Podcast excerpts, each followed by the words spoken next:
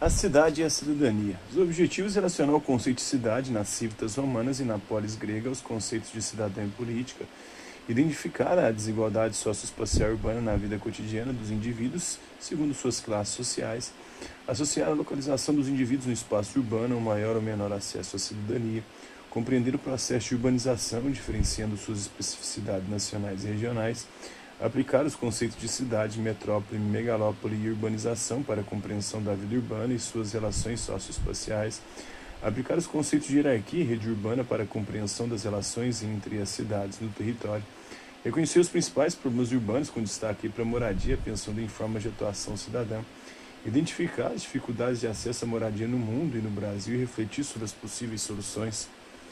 Então, justificativa. O conceito de cidade é, surgiu associado ao conceito de cidadão. Ambos têm uma origem comum tanto na Grécia quanto na Roma da, da Antiguidade.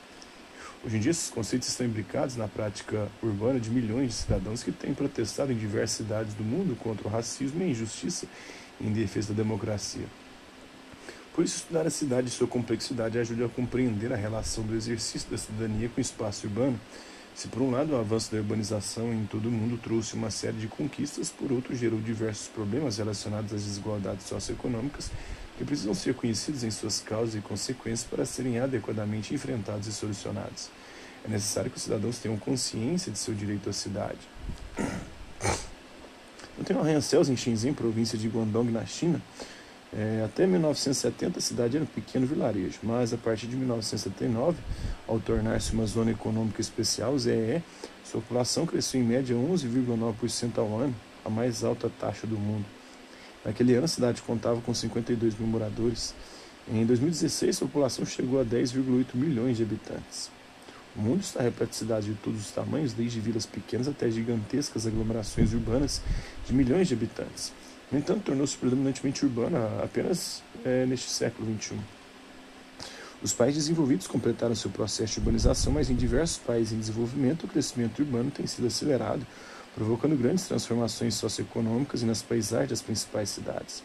Por um lado, essa tendência oferece novas formas de acesso aos serviços públicos e à cidadania, com mais oportunidades de negócios, empregos, formação profissional e opções de lazer, mas por outro, gera problemas urbanos como assentamentos humanos precários e violência.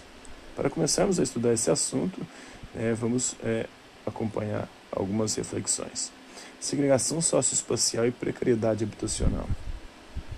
Associado ao desequilíbrio no aproveitamento do solo urbano e a contraposição entre esvaziamento do centro expandido e crescimento periférico, há um desequilíbrio importante na cidade que estabelece, grosso modo, uma distribuição bem definida das distintas classes sociais.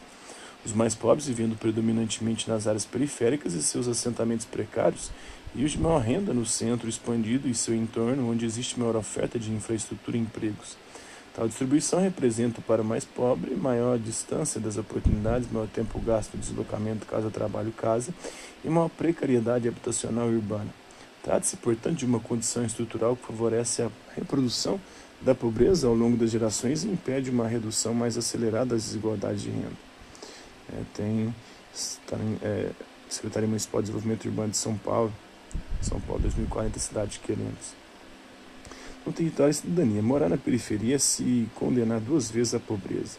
A pobreza gerada pelo modelo econômico segmentador do mercado de trabalho e das classes sociais superpõe-se à pobreza é, gerada pelo modelo territorial. Este, afinal, determina quem deve ser mais ou menos pobre somente por morar neste naquele lugar, onde os bens sociais existem apenas na forma mercantil reduz-se o número dos que potencialmente eles têm acesso, os quais se tornam ainda mais pobres por terem de pagar o que em condições democráticas normais, jamais teria de lhes ser entregue gratuitamente pelo poder público, segundo Milton Santos na sua obra O Espaço do Cidadão.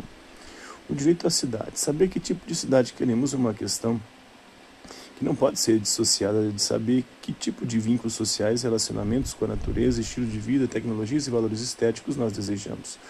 O direito de cidade é muito mais que a liberdade individual de ter acesso aos recursos urbanos, é um direito de mudar a nós mesmos, mudando a cidade. Além disso, é um direito coletivo, não individual, já que essa transformação depende do exercício de um poder coletivo para remodelar os processos de urbanização. A liberdade de fazer e refazer as nossas cidades é nós mesmos, é, a meu ver, um dos nossos direitos humanos mais preciosos e ao mesmo tempo mais negligenciados, segundo David Harvey na sua obra O Direito à Cidade. Então, o que significa dizer que morar na periferia é se condenar duas vezes à pobreza? Ou, ou que isso é uma condição estrutural que favorece a reprodução da pobreza ao longo das gerações? Pode-se dizer que o grau de cidadania de uma pessoa varia conforme sua posição no território e sociedade? Com certeza, porque a, o lugar onde você vive te apresenta oportunidades. Essas oportunidades é, na periferia são é, muito menos de sair dali e alçar voos mais altos ou é, construir uma vida diferente daquela que ali se pode reproduzir. Como as pessoas podem contribuir para romper esse círculo vicioso, transformando essa condição estrutural e modificando as condições do lugar onde vivem? As pessoas podem, né? inclusive comunidades conseguem, algumas. Né? Meu bairro, por exemplo, o bairro onde eu cresci, ele foi se transformando ao longo do tempo. Era uma periferia, era um bairro bem precário, com condições bem é, exíguas de, de, de desenvolvimento. Apesar de que para crescer a gente muitas vezes tem que sair de lá e construir uma outra história fora de lá. Aqueles que lá estão, muitos, a grande parte deles ainda continuam na mesma, né? Apesar de que melhorou também as condições lá significativamente. Né? Então, é possível fazer essa migração, mas é, é bem complicado. É, para um rico é muito mais fácil manter a sua riqueza e encontrar oportunidades para até multiplicá-la do que para um pobre sair da pobreza e alcançar uma condição de vida melhor não pode exercer seus direitos de cidadãos independentemente da sua localização no território. Aí vai depender um pouco do poder público né, também. Porque por si só, é, sozinho individualmente dá, mas para um ou outro, para sair em, em, bloco, em massa, ou é, em um contingente populacional maior, isso é bem mais difícil. Então, para fazer essa migração é, em um grupo maior de pessoas do que de indivíduos, um ou outro consegue sair, né? consegue apresentar um desenvolvimento ali é, excepcional ao longo da sua vida, da sua história e sair daquela condição. Como é a sua experiência na observação da realidade, você acredita que no Brasil o direito à cidade, como propõe David Harvey, é assegurado para todos? Não. Você conhece em seu município algum movimento organizado para assegurar os direitos da cidadania, entre os quais o direito à cidade? Deve ter, mas eu não conheço aqui em Uberlândia.